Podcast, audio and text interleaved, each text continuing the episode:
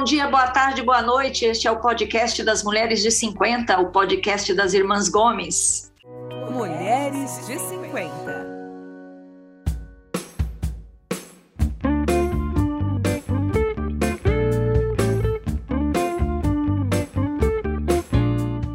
Esta é uma produção da Jabuticaba Conteúdo, e você sabe, nosso podcast está em sete plataformas de áudio. Você pode ouvir no Spotify, no Google Podcast, no Apple Podcast, aonde você quiser.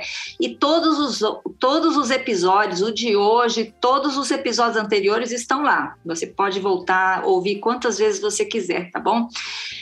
Bom, Toda semana estou aqui com as minhas irmãs para a gente falar de um assunto que do interesse das mulheres de 50, das mulheres de 40, das mulheres de 60, enfim, das mulheres inteligentes que vivem a vida numa boa, né? E estão se preparando aí para muitas décadas ainda produtivas e, e inspiradoras, né? Então vamos lá.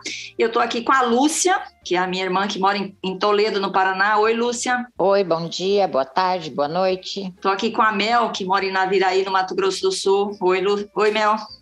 Oi, meninas. E com a Sandra, que mora em Curitiba, no Paraná. Oi, Sandra. Oi, meninas. Bom, Hoje a gente vai falar com uma pessoa muito especial que eu conheci lá em 2007. Ai, que saudade daqueles tempos em que a gente fazia televisão. Ah. Bom, nós vamos falar com uma mulher incrível, uma atriz super talentosa que já fez novelas na Globo, já fez novelas por aí, já fez filmes, Fez teatro também? Muito, 35 anos. 35 anos fazendo teatro. E, de repente, 50 anos. Estamos aqui com a Renata Imbriani. Boa noite, boa noite, Renata. Boa noite amores. Estamos aí, estamos juntos. Boa noite. Boa noite. Estamos juntos, de repente 50. Como é que chega, como é que os 50 chegaram para você?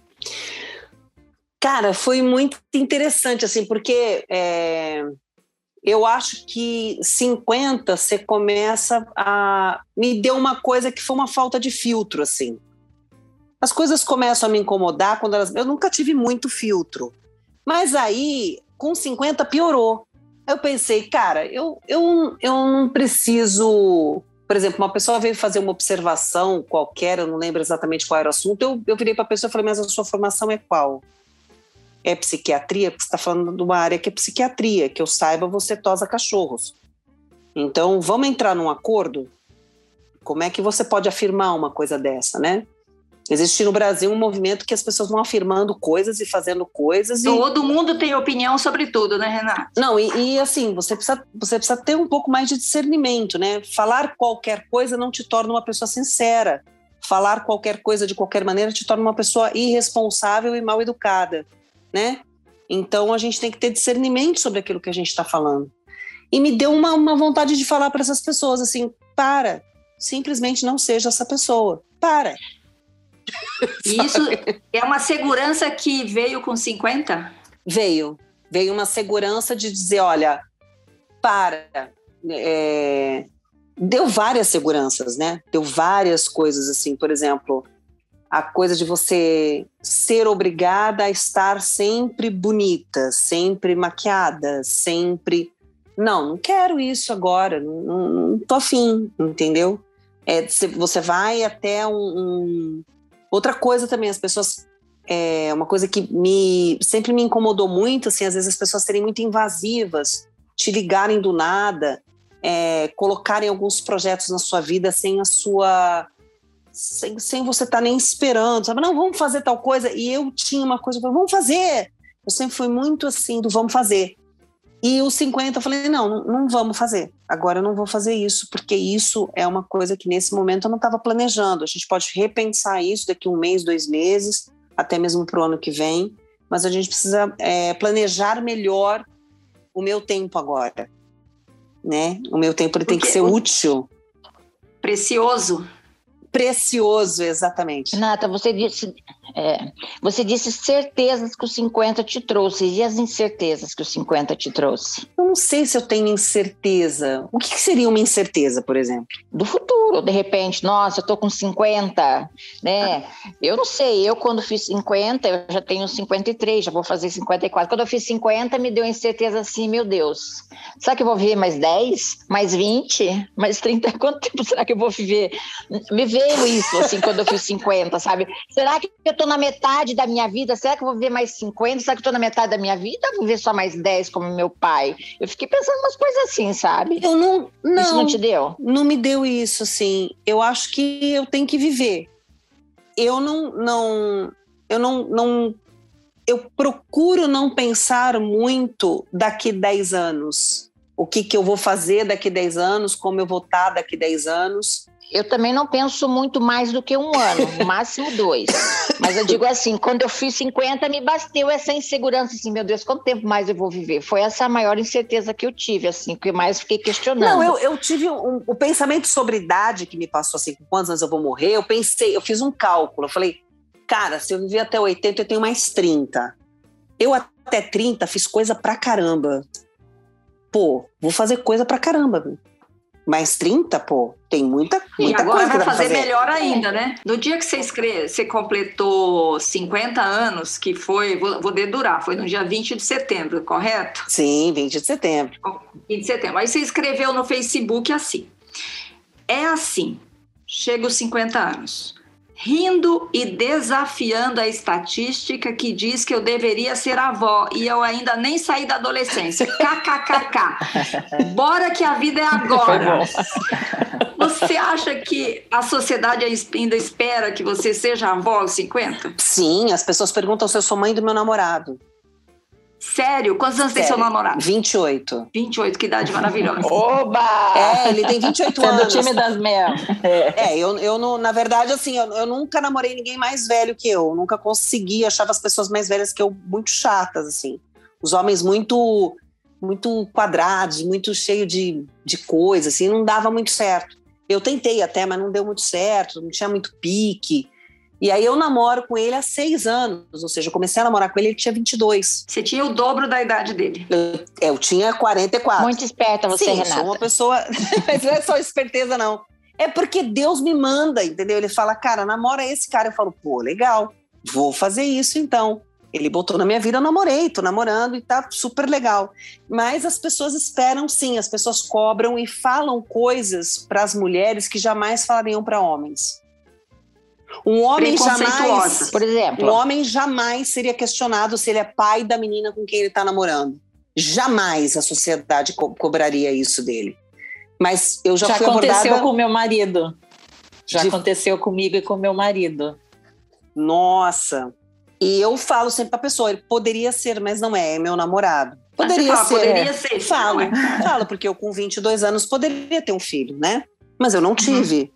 Não tive filhos, né? agora só uma observação. Nenhuma de nós aqui som- somos avós, tá? Nenhuma de vocês é avó. Não. Ah, isso, isso é Não. desafiar a estatística. Agora, Porque as É. pessoas Estamos Não, é, desafiando. É, eu lembro que um- uma mulher com 50 na época da minha mãe, na, na- na época da minha mãe, não, que ela tá viva até hoje, mas, por exemplo, na década de 70, uma mulher com 50 anos era uma senhora. Exatamente. E eu te juro, cara, eu não me sinto senhora. Eu me sinto adolescente mesmo. Eu tenho umas paradas que eu falo. Outro dia eu não sei que onde eu tava, meu namorado falou: não, agora a gente vai andar, a gente vai não sei aonde. A gente vai... Ele falou: pelo amor de Deus, eu tô com sono. Eu falei: não, mas tá de noite, eu quero sair, eu quero andar. Eu quero andar na Augusta, descer a Augusta. A gente compra o Guaraná e desce Augusta para olhar pessoas andando de cabelo colorido. Eu quero ir. Me deixa aí. Ele falou: Ele tá estava bom. cansado. Ai, coitado, dirigindo. ele estava morto. E eu no pique da Globo.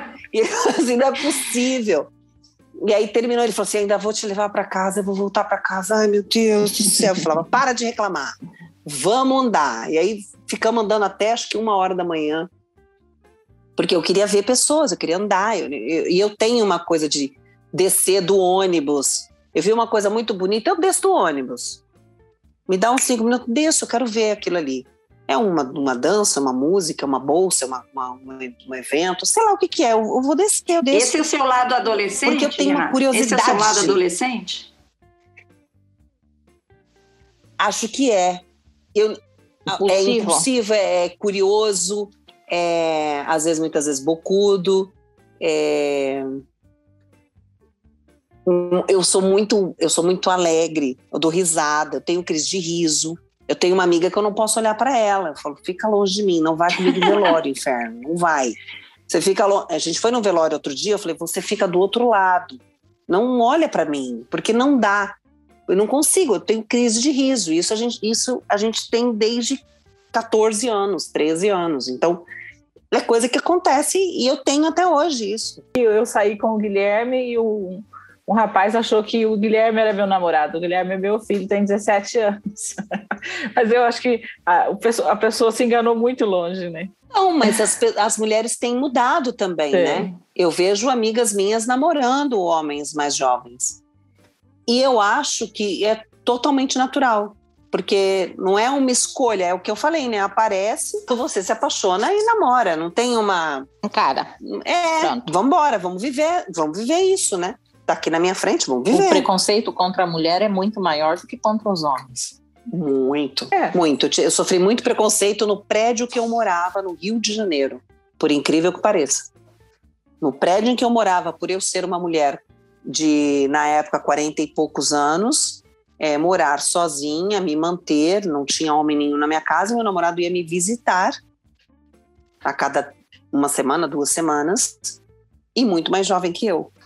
A síndica, uma mulher, teve um, um, um puta episódio assim de, de preconceito mesmo, de, de, de falar de mim, de, de boicotar até minha mudança, ela boicotou, foi um horror. De ódio, entendeu? ódio de eu ter uma pessoa mais jovem. inveja. Não, inveja. Modéstia à Inveja. parte, acho que era inveja. Renata, você Inveja. acha que a gente dá muita importância para essa virada dos 50, dos 40 para os 50? As pessoas estão falando mais, né? As- eu, eu vejo as pessoas dando um pouco mais de importân- importância e visibilidade para, por exemplo, problemas com a menopausa, climatério. Eu vejo muito mais gente falando sobre esse tema, até a Cláudia Raia fala muito sobre esse tema, e que antigamente ninguém Uhum. falava. E é um inferno, né? A menopausa é uma coisa do inferno. Eu acho que, assim, você menstruava e tinha cólica e achava que estava ruim, mas não estava, pode piorar. É quando você encara a menopausa. Você já passou né? pela menopausa Porque ou tá na eu- fase? Tá, né? Tô nela, É tô horrível. nela. Então acorda, ah, nossa, horrível. Aí eu fui tomar hormônio, aí passei no médico que começou a gritar, ele berrava comigo, o médico. Que Eu nunca isso? tinha visto médico na minha vida. Ele, ele berrava que eu ia ter câncer, que que ele errava? porque eu estava repondo hormônio, eu repor hormônio dá câncer e não sei o quê. Aí eu falei, meu, o que, que esse cara tá falando? Eu botei um chip, né? Porque eu sou tão maluca. Começou a me dar aquele calorão, calorão, calorão, e eu dava aula, pro, dava aula na época para um médico, o doutor Márcio, querido, querido. E ele falou para mim: bora botar um chip. E ele me botou um chip. Vira, vira a bunda, ele virou para mim. Vira a bunda. Eu virei a bunda, ele, puf, fez um talho e botou um chip. Falou: agora vai acabar seus problemas. Cara, nove meses de paz. Nove meses de paz. Você fala assim: nossa, cara. E você começa a ficar mais dura. E começa a emagrecer. Seu rosto levanta. Você fala: meu Deus, esse chip é maravilhoso. Tô até para ver de novo esse chip. Ah, o chip da beleza. Não é o da beleza, é um outro. Que o da beleza é de um, de um hormônio que a gente não. gestrinona, né? Que você não fabrica, se eu não me engano, é gestrinona. Sim. Mas, Mas não é desse, não, é um outro. o teu tinha testosterona, tinha então. Cara, aí você entende, né? Você fala, Uhum. nossa, fica extremamente empolgada na vida. Você fala, uau, quero beber cerveja no boteco. Mas aí você não vai porque você tem muito mais coisa para fazer na sua vida. Mas que você vê uma alegria em coisas simples, você vê. É um, um- um hormônio que meio que simplifica Olha. a vida. E eu vejo hoje que as pessoas dão uma importância maior e uma visibilidade maior a um período que é um período de sofrimento que a mulher achava que era Uhum. natural. Ah, é natural eu viver assim. É por isso Ah, que a vida acabava, naturalmente. né? Não Porque vira uma droga a vida depois da menopausa, né? Nossa, horrível, é horrível. Se você ô, não Renata, trata, vira uma A gente entrevistou mesmo. aqui no podcast a doutora Dolores Pardini, que é uma endocrinologista, que é da Sociedade Brasileira de Endocrinologia, não sei o que, foi um Foi um episódio muito legal, Presidente, muito tal. esclarecedor sobre a importância do hormônio, sabe? Como, como existem ainda médicos que negam as, negam às mulheres o direito de tomar hormônio porque eles têm uma crença que vai. Ela, fala, ela falou aqui: olha, as vantagens superam em muito qualquer tipo de desvantagem. A Lúcia é ginecologista, obstetra, e concorda com ela, né, Lúcia? Concordo. Sabe que uma paciente me falou esses dias, quando eu coloquei os riscos benefícios, ela falou assim: são esses os riscos que eu vou correr para eu viver bem, para eu transar bem, para eu ficar Exatamente. feliz. pra- não, eu vou correr esses riscos, ela falou para mim. Isso é pouco diante do que eu vou me- Mas vou o doutor melhorar. Márcio, é, o doutor Márcio me falou o seguinte quando ele botou esse chip, que ele é maravilhoso. É maravilhoso. Ele falou assim: eu vou só te fazer uma pergunta sobre o câncer. Sua mãe fez reposição hormonal? Eu falei, não. Quantos cânceres ela teve? Eu falei, dois. Ele falou: o câncer não é algo que você possa é, prever por conta do hormônio. Isso não existe. Que a gente não pode achar assim, minha vida acabou aos 50, né? Porque, igual a Tereza falou, né? Se você não faz reposição hormonal, realmente, você pode colocar o óculos de vovozinha, vai fazer tricô e vai cuidar dos Não, e é né? muito louco. É isso Porque que- assim, isso é uma cultura dentro dos convênios médicos de não dar a reposição. E a mulher acaba. Porque assim, É. eu deprimi, eu fiquei chata, eu engordei, Não, não, dorme. dormia, eu engordei tipo uns 8 quilos. E o meu namorado, ele falou assim, Renato, o que tá acontecendo com você? Tinha pique pra nada Não quer relação, não nada, quer sexo. libido zero. E eu falava, cara, eu não sei o que tá acontecendo comigo, cara, não sei, não sei. E aí minha menstruação falhando, falhando, falhando.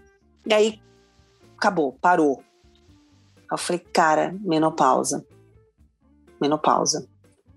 E ele falou assim, e agora? Eu falei, agora vou ter que dar meus pulos, porque eu não vou virar essa pessoa em cima de uma cama prostrada, enquanto você, com essa coxa grossa e musculosa, vai ficar exibindo a sua figura na Medina.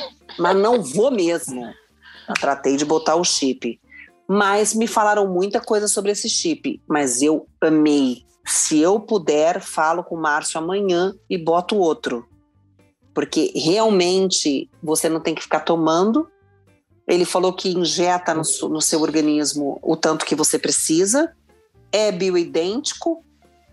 Aí a médica virou para mim e falou assim: bioidêntico não existe, isso é mentira. Eu falei, gata, não é possível, cara. Não é possível. A gente já chegou na Lua, a gente já descobriu o Teta Healing, a constelação familiar, já tem psicografia do outro lado. Pelo amor de Deus, não é possível que ninguém descubra alguma coisa parecida. Não é possível que ele tá dentro. Nosso corpo, né? Não, gata, não, ca- pega a visão, como diz o outro. Bicho, pega a visão.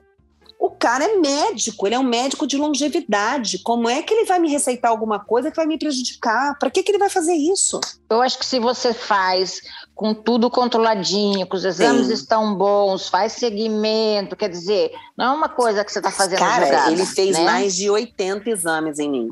Todos que você pode imaginar para colocar o chip. Todos. Ele é um, um geriatra? Ele é um cirurgião plástico, mas ele é um cirurgião plástico que tem um- um- uma especialidade, uma espe- especialização em longevidade. Longevidade da mulher. Para evitar a plástica.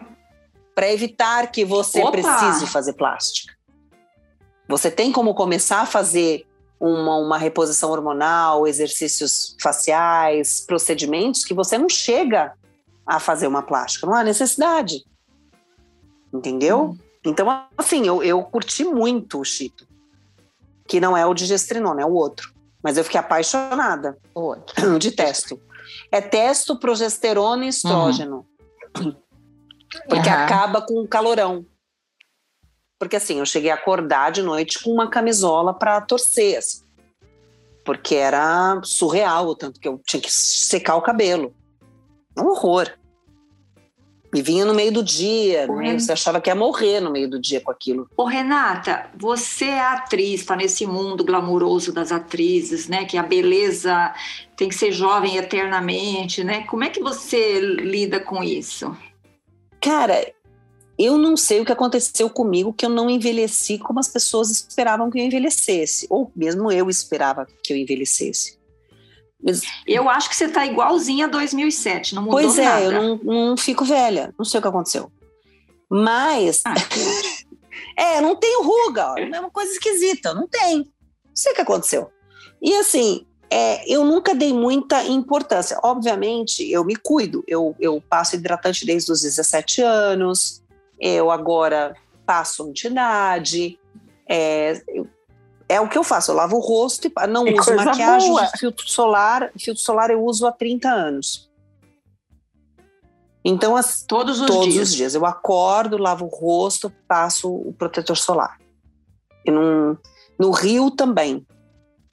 Todos os dias. Eu, eu faço isso há muito tempo. Então, é, eu acho que esse é o cuidado que eu tenho básico. E, ah, tem que estar tá bonita. Eu, eu não, na verdade, eu, eu acho, por exemplo, eu conversei muito com a Vera Holtz um dia que eu, que eu encontrei com ela e ela é, para mim, um exemplo de atriz e de, e de figura que consegue mudar a cada personagem. Ela faz uma mulher chique e, de repente, ela faz uma mulher do lixão e, de repente, ela faz uma mulher fofoqueira e, de repente, ela faz uma mulher, ela, uma bêbada. Ela é incrível Ela mesmo. tem uma versatilidade, uma coisa com, com, com a figura dela mesmo, né? E, uhum. e ela não tem uma ruga no rosto. Não, não, ela é extrema, o rosto dela é perfeito, assim, não tem, não, não tem nada que denote a idade que ela tem. E uma coisa que ela me falou, ela falou assim, não pinta o cabelo não, vai deixando o cabelo, não, não pinta não. Vai, vai assumindo, acho que isso é bacana para atriz. É, ela não pintou, não, né? Ela não pinta mais, ela pintou durante ela um tá período, com... mas depois não mais. Então eu... Ó, ela tem 68. É, ela, ela é, ela é incrível, cara é incrível. E a versatilidade dela é mais incrível ainda, né? Ela é uma atriz que eu tenho um, um como um espelho, assim. Eu falo, gente, Vera Holtz. Vera Holtz ama. Mas você aguentou não pintar o cabelo? Não, não pinto, tá aqui. Você não. não pinta? Mas você não tem branco. Tem um pouquinho, né? Você tá pintando agora, assim, uns brancos, olha lá. No miolinho, tá vendo? Ah, não, você não praticamente Mas não eu não tem. pinto. Ah. Não, não, faço nada também, só lavo. E, e, não vai pintar. E não vai pintar. Se pintar um personagem que precise, aí eu tenho que pintar. Não tem muito jeito, né? É, de repente uhum. eu vou fazer uma mulher é, muito fina, tal, loira. Tem que pintar de loiro. Não tenho muita saída. Mas eu, Renata, pintar pra pegar papel, pra ir atrás. Não, isso não eu não, não acho que isso seja necessário. Mesmo porque quando você chega para fazer um personagem, é, muitas vezes esse personagem vem meio que escrito. Por exemplo, eu tive que cortar meu cabelo na Rede Globo, né? Cortar uma franja, porque tinha um negócio que eu fazia quando fazia a Marta no Verão 90, que tinha uma, uma pastinha aqui, né? Que estava tava escrito no texto que ela teria que ter aquele cabelo, né? Então eu cortei, cortei, estava grande, eu cortei bem, bem menor e prendia e deixava a franja. E foi um, um, um processo bem legal de cortar e de, de mudar. Eu estou perguntando, vai Sandra, pergunta aí, você que vai fazer 50, não, eu, eu curiosa. não sei bem o que vai perguntar, lá. porque eu acho assim, é, é, é, muito difícil, acho que fazer 50. Para mim, até agora, eu acho que quando eu fiz 30, foi eu achei bastante complicado, mas depois eu não, não liguei mais. Mas agora, para fazer 50, eu estou meio encucada. Você ficou encucada? Eu Mas tô tensa para fazer tá 50. Tensa? Você ficou tensa? Ah, Sandra, não tem nada a ver. Então, mas não fica, Sandra, não fica. 30 foi punk para mim. 30 foi punk, tá? 30. É, para mim foi também. 30 eu tive um 30 para mim foi uma idade que assim, tipo, eu tive uma crise de ansiedade que eu menstruei seis meses, sem parar, todos os dias. Nossa. Eu, na verdade, assim, a única, a única idade que eu fiz que realmente, assim, me parei para pensar foram os 50. Os outros eu não tive nenhum problema. Mas realmente os 50 eu parei para pensar assim, poxa vida, fiz assim um balancinho geral do que estava acontecendo, né? Do que eu era, do que eu achava, mas principalmente essa questão, mas poxa vida, vou ver mais quanto tempo, né? Será que eu vou viver, estou na metade? Será que eu vou viver mais 30, mais 10? Foi essa crise meio existencial. Mas também foi pouco, não foi muito. Sabe uma coisa que eu penso assim? Eu penso, eu tô com 56. Outro dia eu pensei assim, daqui a um ano e pouco, porque eu já vou fazer 57. Eu vou ter a idade do meu pai quando ele morreu. É, Será que eu vou não. morrer também? Outra Nossa, vida. mas todo mundo pensa isso. Não, mas isso. Todo, mundo, pensa tem- isso? Pensa. A minha mãe outro dia falou: Olha, eu vou fazer 74. Será que eu vou morrer igual a minha mãe? Imagina, já tá no 78, né? Eu Falei, mãe, não vai. Agora ela falou assim: meu pai morreu com 86. Será que eu vou antes? Falo, mãe, para, cara. Ah, Não é um, né? Não tem isso, né? Ninguém vai morrer na, na época do outro. é, né? tanto que a É, expectativa é, de vida é morrer. maior do que eles tiveram, né? A expectativa de vida é maior, né? eu encuco um pouco com roupa, porque é, eu fico pensando assim, eu já vou ser cinquentona, eu tenho que mudar meu guarda-roupa? Precisa mudar o jeito de vestir ou não precisa mudar nada? Não muda nada. Outro dia eu não sei o que eu falei. Eu falei, ah, vou pegar algumas saias minhas que estão mais curtas, né? Porque a gente começa a ficar mais, mais redondinha, né? Falei, vou deixar essas saias, vou doar e tal. Aí o meu namorado veio pra mim, tá louca?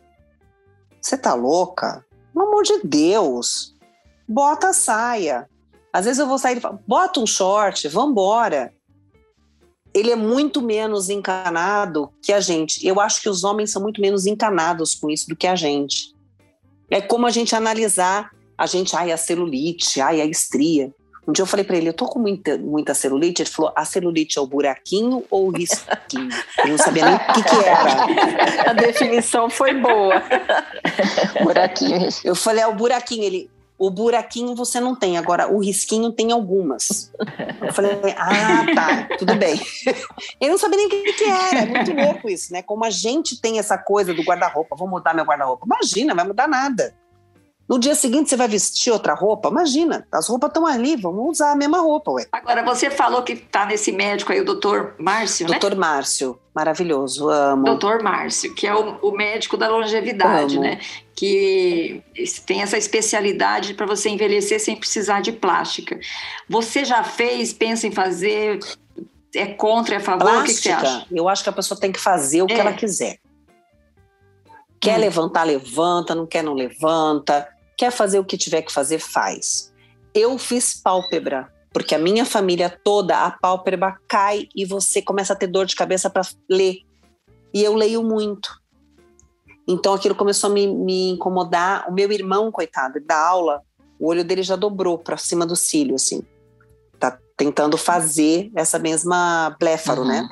Eu fiz, fiz com o Dr. Márcio, inclusive, e foi ótimo. Não senti nada, foi ótimo.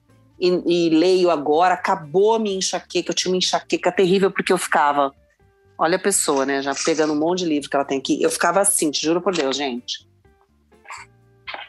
Era uma coisa de subir o olho e ficar o tempo inteiro com essa musculatura Essa. tensa. Isso aqui. E quando ele fez. A testa. É. Eu falei, nossa, eu tenho uma dor de cabeça, Márcio, que eu não tô aguentando. Acho que eu tenho que fazer exame de hormônio, acho que deve ser menopausa. Ele falou, não, maluca, presta atenção. É Contratura. a testa. Olha como você tensiona a sua testa o tempo inteiro. Eu falei, mas por que, que eu tô fazendo isso? Ele, porque você tá com a pálpebra flácida. E ela caiu por cima do olho.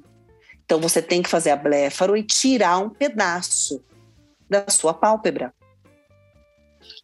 Porque aí você vai parar de fazer essa contração e vai ficar tudo bem aqui. Então eu fiz. Bom. E se um dia me, e se um dia me incomodar alguma coisa, gente, eu faço. Se me incomodar. Ah, não pá, tá me incomodando aí, vou fazer. Não tô nem aí, faço mesmo. Ai, mas você fez plástica, fiz, eu paguei. Foi você que pagou, fui eu. Eu pergunto para as pessoas, tem alguma coisa? Tá pagando minhas contas? Tá, toma os boletos. Já, já tem uma cara, cacetada de boleto que fala, toma, paga aí. Porque tem gente que toma muita conta da vida dos outros. É muito feio isso. Eu vi um vídeo ontem da Samara Filippo, que ela apareceu sem nenhuma maquiagem. Ela falou: Oi, gente, essa sou eu. Eu não estava afim de fazer nada hoje e vim aqui falar que eu não estava afim. E eu acho que as pessoas têm que olhar para isso também e se aceitar. Porque assim, não tô aqui com a raiz para pintar, não tô nem aí. Gatinho. E aí, alguém vai lá fala uma, porque elas recebem essa coisa do glamour, né, que, que a Teresa falou aí, é uma, como diz o Vicente Mateus, uma faca de dois legumes, né?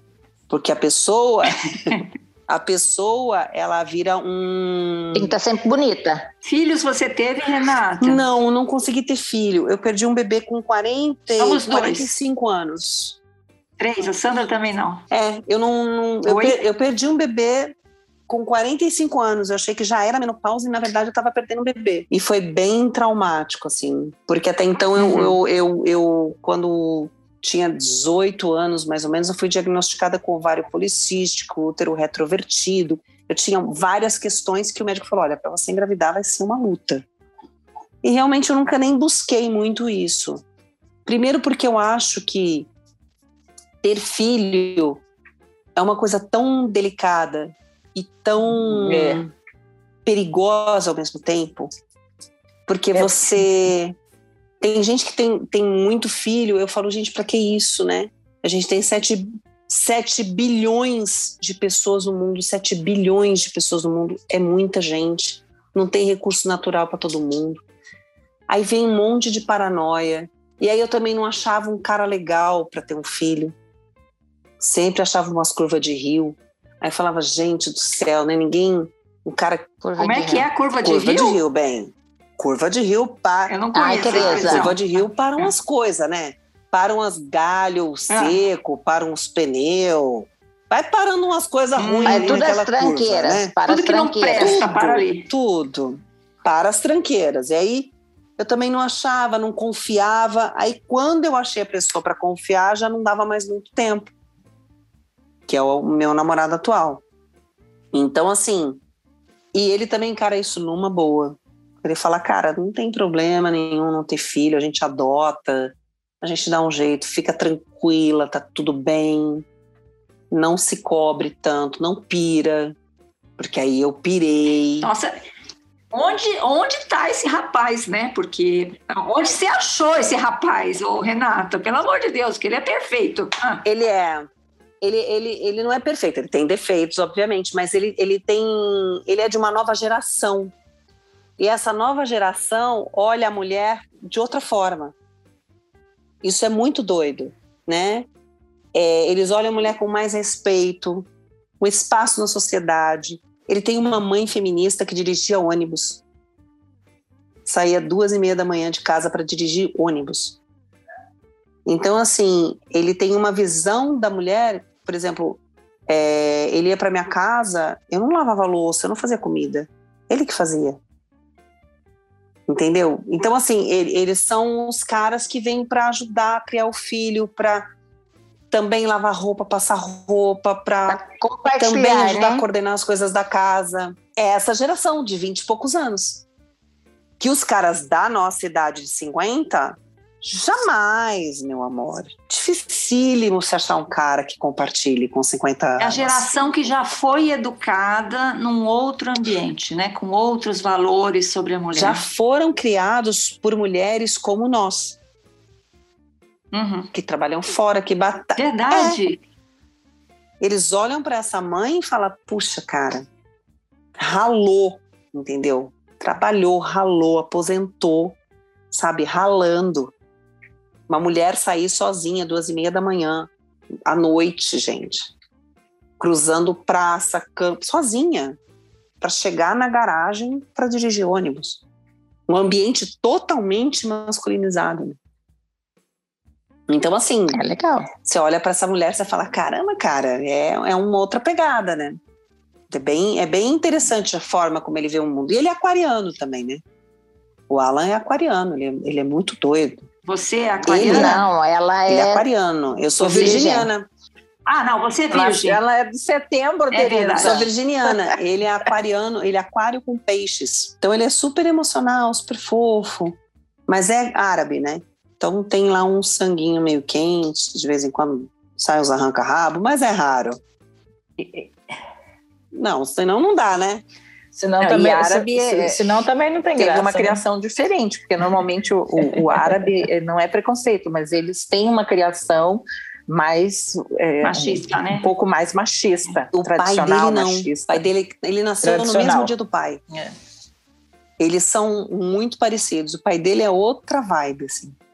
Totalmente bora cozinhar, bora fazer as coisas. Não, não é uma pessoa nos moldes do, do. Porque tem o árabe convencional, né? E tem o árabe que é da, do muçulmano, da, da parte que, que, são mais fechados mesmo, né? Numa, numa questão até religiosa, né? Então isso é uma coisa mais mais complexa até de abordar, né? Porque aí é totalmente voltado a ter as mulheres e a sustentar as mulheres, e as mulheres fazem o serviço de casa, e é tudo mais fechadinho, né?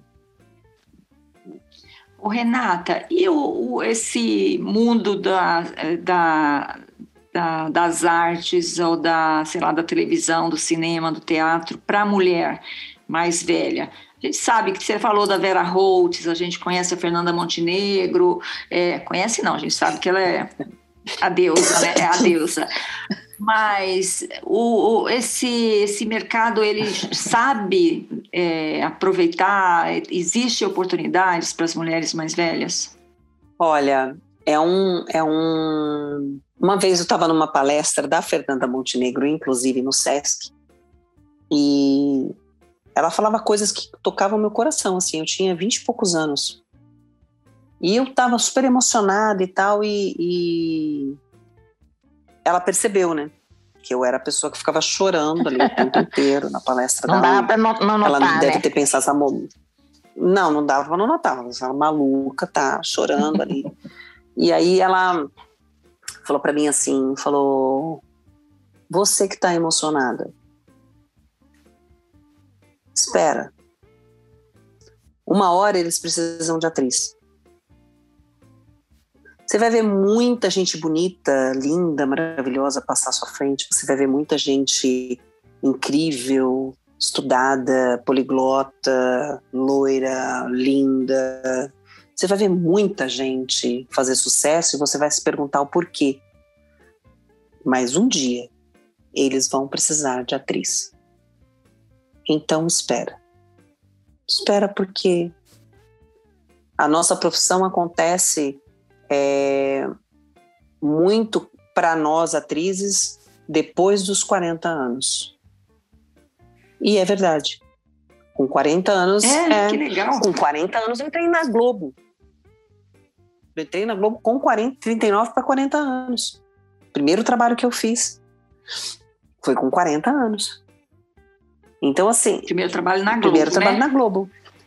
Antes eu tinha feito Sem Maneiras, que era TV fechada que eu amo até hoje, né? Que programa, né, Tereza? A gente tinha que fazer de Nossa, novo. Nossa, era muito legal. A gente, né? Cadu, né? Amo o Cadu, gente. Outro dia fui na casa dele, eu, só, eu chorava de rir, não parava de rir. Coelho também tem o taque não, de riso. É...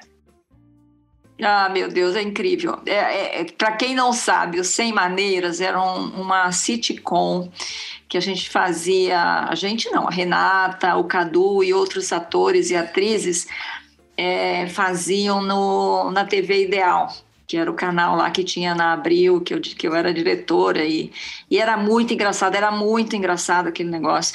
E depois inventaram o The Office, que não é tão engraçado quanto Sem Maneiras, não, né? É... The Office e o inglês. Não, e né? depois tiveram, teve até um Batendo Ponto na Rede Globo que não pegou, né, com outro elenco.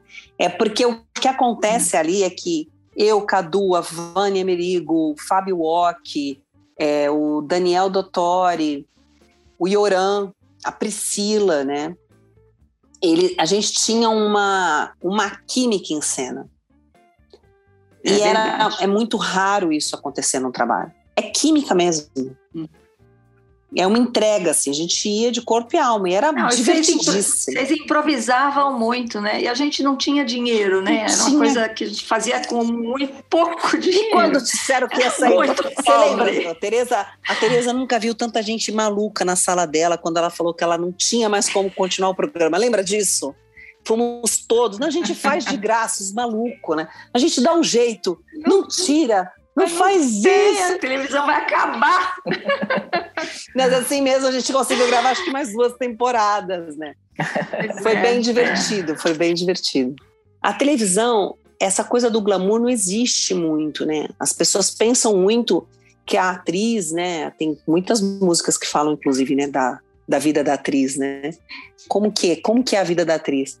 Cara, é uma vida igualzinho a de todo mundo. Não muda nada, não tem glamour nenhum. As pessoas chegam sete horas da manhã descabeladas para gravar, cansadas às vezes. Protagonistas gravam 35 cenas em um dia. É muita correria. E assim, é uma vida, é um trabalho, é o que eu falo, gente, é um trabalho igualzinho a qualquer outro trabalho.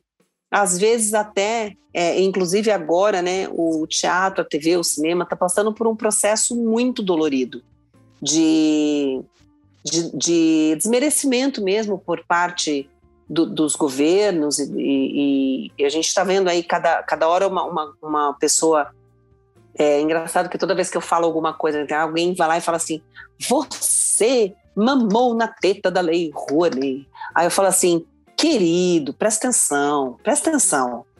Uma empresa tem 100% de um valor de imposto. Ela doa 6% para a cultura. E mesmo assim a gente movimentava 3,2% do PIB nacional, né? A gente tinha uma indústria de musicais, a gente tinha uma indústria de coisas acontecendo. Acabou tudo, né, acabou Renata? tudo, Nossa. acabou tudo. Em cinco anos, o desmonte cultural no Brasil, ele tem, ele tem nos levado para a marginalidade novamente. Porque eu lembro que quando eu comecei a fazer teatro nos anos 80, a gente era marginal, né? Eu ia para o Centro Cultural conversar com o Plínio Marcos. Então, assim, o Plínio Marcos vendia revistas e lia tarô. Usava um crucifixo enorme e ficava no centro cultural. Imagina, eu conversar com o Plínio Marcos. Né? Então, é, é, o Guarnieri, né, o tanto que sofreu perseguição, o Plínio Marcos, é, outros músicos, né? Aí alguém fala, não, porque a Ivete Sangalo falou, gente, a Nestlé não vai deixar de dar o dinheiro para a Ivete Sangalo fazer o show dela, e ela vai fazer. Uhum. A falta das leis só vai prejudicar o, a produção menor, a produção que, que, que gera emprego é, é, no nível de pessoas desconhecidas, por exemplo, né? atores que não são conhecidos da TV. Porque os atores que são conhecidos da TV, os, os cantores conhecidos da TV, pessoas que têm é, é, essa, essa glamourização, elas não vão deixar de ter Uhum. emprego. Agora, eu vejo os meus amigos produtores, Boomman, Caboman, todo mundo sendo detonado na internet por causa da Ancine, dizendo que as pessoas não prestavam contas, o que é um absurdo, porque eu trabalhei com Lei Rouanet, sim, e eu vi que a agência que me contratou prestava contas até de uma agulha. Não, cara, se você não presta contas, você tá ferrado. É, o sistema de controle de, de gastos, se você pega algum recurso por lei de incentivo, é, nossa, é, você tem que ter um contador só para administrar, administrar isso. É isso. uma coisa. Porque é, você não consegue. não é fácil, mas não. Tem essa, essa visão de que, de que a gente é marginal e ladrão. Porque quando alguém me fala que eu vivi mamando na teta da Lei Rouanet, eu olho para a pessoa e falo: Nossa, tô com iate, querido. Quer dar uma volta?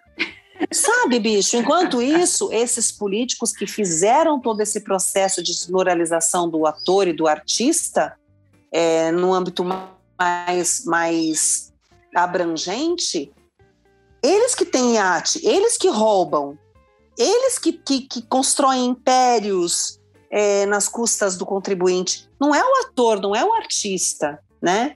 Então, Uhum. assim, a gente vê essa marginalização voltando a acontecer é, de uma maneira assombrosa, né?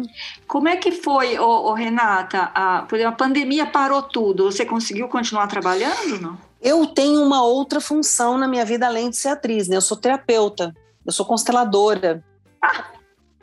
Ah, sério? Sou consteladora, eu sou Mas taróloga.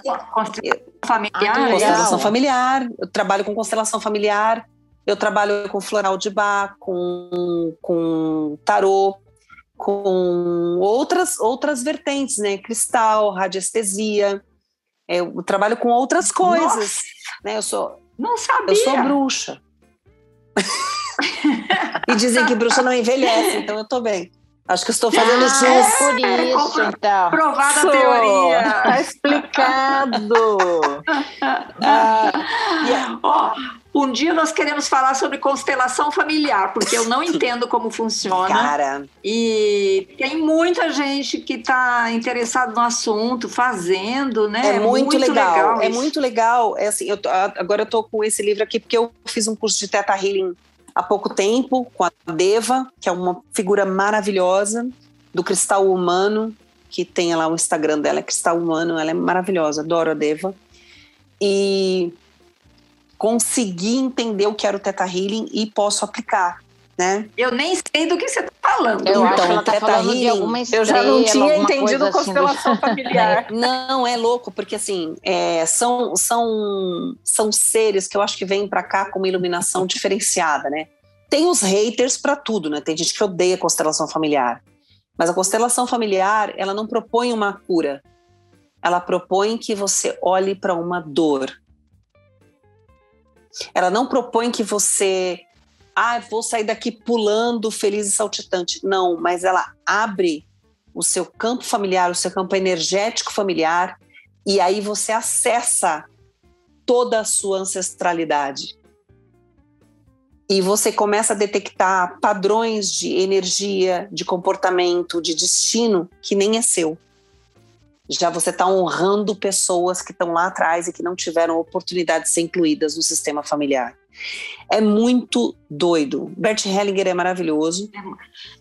É muito doido, mas a gente tem que fazer um programa só sobre é. isso, ah, senão é. a gente vai deixar o povo lá é, curioso não. e não, não vamos explicar. Ah, mas enfim, né? É, é, é, aí eu fui vivendo deste desse você foi vivendo. fui vivendo desse outro dessa dessa outra vertente minha de, de de cuidado mesmo com o outro, né? Porque eu tenho essa coisa do cuidado com o outro. Tem muita gente que fala, você não. E tem tudo a ver com a pandemia, né? Porque nós estamos precisando de cuidados, né? Sim. É, eu, eu vi durante a pandemia, é, graças a Deus, eu, eu, eu muito humildemente falo para vocês que conseguir muitas vezes que a pessoa olhasse para ela, que a pessoa voltasse para o eixo, por ela mesma. Eu, na verdade, só sou o mensageiro, só sou o carteiro, né?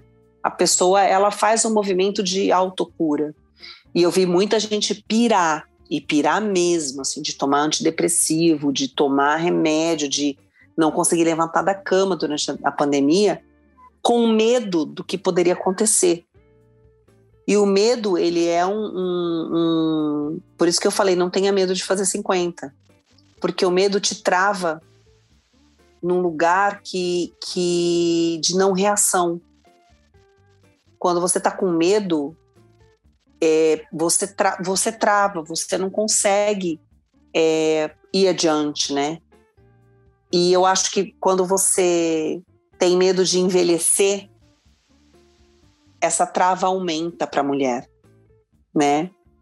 De vez em quando, obviamente, eu, eu, eu me pego pensando, né? O meu namorado é muito mais novo que eu, ele quer casar.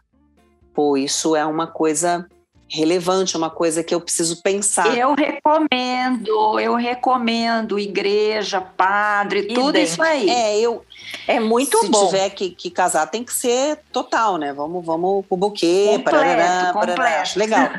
e ele e ele fala muito de casamento, ele fala muito de ficar junto, fala muito. Eu falei, mas cara, quando eu tiver 70, você vai ter 48. Você tem noção disso? Ele fala, eu tenho, e daí? Falou, mas eu vou ter 70. Ele falou, mas e daí? Você não sabe nem se eu vou chegar em 48. Você não sabe, ninguém sabe. Não sabemos amanhã, né? Não, não, não se domina isso, né? Não se domina você pode isso. casar com uma pessoa da tua idade e esse casamento não durar nem cinco anos. Quer dizer, se o teu Sim. durar 20, tá ótimo, não é não? Tá ótimo. Tá beleza, deu certo, já deu certo. Deu, já deu certo. Renata Imbriani, muito, muito obrigada por participar do nosso podcast, falar da chegada ah, dos 50 para você. Obrigada eu, cara. Foi muito divertido, muito, muito legal. Mas, ó, não vai embora ainda que a gente tem um quadro aqui chamado Dicas Maduras da Semana. E a gente quer uma dica sua de qualquer coisa. Eu, vou, eu não vou começar com você só para você. Você vai ser a última, tá? Dicas Maduras da Semana. Vou começar com a Sandra. Mel. Mel? Posso dar receita de sorvete? Pode. Aqui em casa tá difícil para molecada comer, tá todo mundo doente. Eu falei assim, vou, vou fazer um sorvete, que daí eles gostam. Eu, eu peguei na, na internet, mas bem facinho de fazer. Dois ah. cremes de leite, um leite condensado, um suquinho de pacote da sua preferência. Bate no liquidificador, põe para gelar durante três horas. Aí tira, coloca na batedeira, uma colher de mostarda e bate. E eu coloquei frutas, tipo eu fiz de morango e coloquei pedacinhos de morango, bem gostoso. Daí você põe para gelar novamente, e daí no outro dia tá pronto. Desculpa, o que, que é emulstab?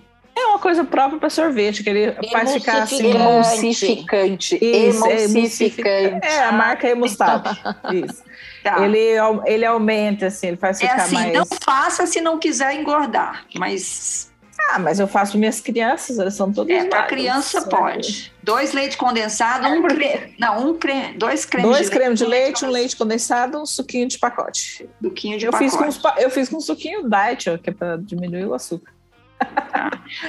Não, é, é, legal e as crianças gostam de participar para fazer. Eles participam para animar esse. Legal. Sandra. Esse melhora do resfriado. Boa receita, vai, Sandra.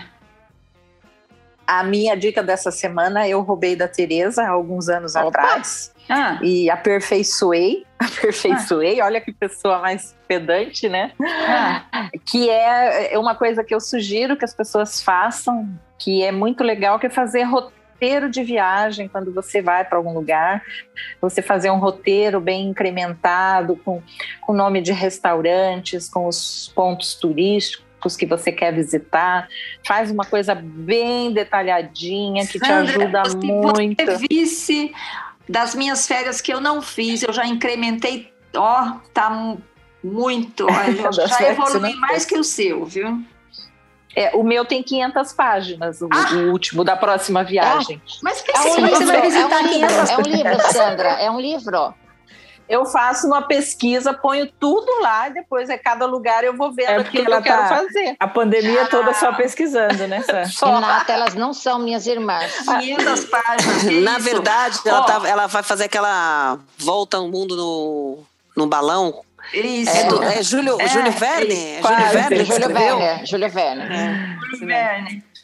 É, mais ou menos. Não, não precisa fazer, isso é um exagero. É porque eu já remarquei a última viagem que eu ia fazer por causa da pandemia três vezes, então eu fico só refazendo o meu roteiro, aí vou só pondo coisas. o meu último, quer dizer, que eu não fiz, né, porque a pandemia chegou, mas o meu tem um calendário dia por dia, manhã, tarde e noite, as coisinhas para fazer, um calendário, tá? Um dia, cidade, tudo, aí tem tudo lá. E aí, para apoiar esse calendário, que é mais fácil de carregar, não sei o quê, tem um, um, aí um arquivo em Word com mais informações. É que esse arquivo que eu falei do roteiro, eu faço, na verdade, dois também, né? Faço um que eu ponho todos os hotéis, as cidades que a gente vai estar, tudo bonitinho. E depois eu faço um outro que é mais turístico. É, esse, esse, esse que eu faço, que tem muitas páginas, eu não imprimo, eu levo ele no iPad, no celular e aí consulto conforme eu estou em algum lugar. Que essa consulta eu poderia fazer pela internet, mas eu já deixo organizadinho que me facilita a vida. Muito bem. Lúcia, você tem dica oh, hoje? A minha dica é bem ao contrário de vocês. Não planejem nada, sabe? Vai para o lugar, chega lá, não, hoje eu vou ver, vou lá naquela igreja, hoje eu vou na... Às vezes dá errado. Lúcia, olha, a gente faz isso também. Eu sou, eu sou Capricórnio, a Sandra é touro. Você quer que a gente seja assim, aéreo. Não, não, não. Não planejem nada, não planejem nada, vê? Ó, a gente já falou aqui que eu não viajo se eu não tiver um lugar para dormir. Você acha que eu não vou viajar sem não, ter as coisas mas eu também tenho lugar para dormir, mas eu digo assim, de você fazer um roteiro, que eu vou naquele restaurante. Não, eu sou, eu sou mais do improviso tá? Muito bem. Não, é porque às vezes você vai num lugar e depois você fica sabendo de um lugar que você podia ter ido e você fala, olha, se eu soubesse eu teria ido não, nesse lugar. Acontece. Então eu procuro saber tudo para ver se eu quero ir nesse lugar. Nós vamos fazer um programa só sobre roteiro de viagem. Ó, a minha dica é um livro novo da Helena Ferrante. Para quem não sabe, Helena Ferrante, quem não lembra, né? Helena Ferrante escreveu aquela quadrilogia A Amiga Genial é uma escritora italiana que a gente não sabe se existe. A Helena Ferrante é um pseudônimo de alguém que a gente não sabe se é homem ou se é mulher. Opa. E ela escreveu aquela quadrilogia que eu amo, que é Amiga Genial, que se passa na Itália. E ela tem um livro novo dela chamado A Vida Mentirosa dos Adultos, que eu ganhei da minha sogra, Ana Maria, e da minha cunhada Valesca. Tô lendo e tô gostando. Não, não chega aos pés do Amiga Genial, mas a Helena Ferrante vale a pena. É minha dica. Agora, Renata, peguei você de surpresa. Você tem dica pra gente? Eu recomendo. Série, eu gosto de série, né? Eu, tô, eu, eu sou a maluca da série. Eu gosto Nossa, de Outlander. Muito, muito, muito. Ah, eu Adoro amei. Lucifer. Acho que tá numa outra temporada agora. Adoro. Vou assistir. É, tá mas bom. assim, é... a dica que eu tenho é não tenha medo de envelhecer, cara. Ninguém vai sair vivo daqui. É só isso que eu digo. A gente vai sair vivo daqui. Não vai. Não vai. Você falou, então, eu lembrei, esse final de ah. semana, falando em envelhecer, assisti a, a última parte do Método Kominsky, né? A última que tem no Netflix, que eu adoro, porque fala muito disso, né? De envelhecer. Ah, é? Como chama essa? Envelhecer. Método essa? Kominsky. O método, ah, eu vou assistir então. O Método Kominsky. É, com, eu vou assistir. Com, com Michael, Michael Douglas. Douglas. É muito bom. Você se racha. Você é se racha bom, de dar risada. Bom. Acabei a última temporada agora, é. gente. Eu amei essa série. Muito bom. E fala, mu e fala muito do envelhecer bem. bem, né? Feliz. Tem uma outra que eu dei muita risada que chama Good Girls. Não assisti. Ah, eu, eu, essa é muito Elas hilária. Elas são muito tapadas, pelo amor. Cada confusão, cada roubada. cada roubada. Eu falo, gente do céu. Me dá uma agonia. Mas é muito divertida. É muito divertida. Renata Imbriani, muito obrigada. Seja bem-vinda aos 50. Obrigada. Obrigada pela presença aqui. Ó, gente, esse foi o podcast das Mulheres de 50. Tchau, tchau. Lúcia, Mel, Sandra. Até a próxima. Beijo, beijo Renata. Foi um prazer, beijo, Renata. Beijo, tchau. Beijo. Produção tchau, da Jabuticaba Conteúdo. Tchau.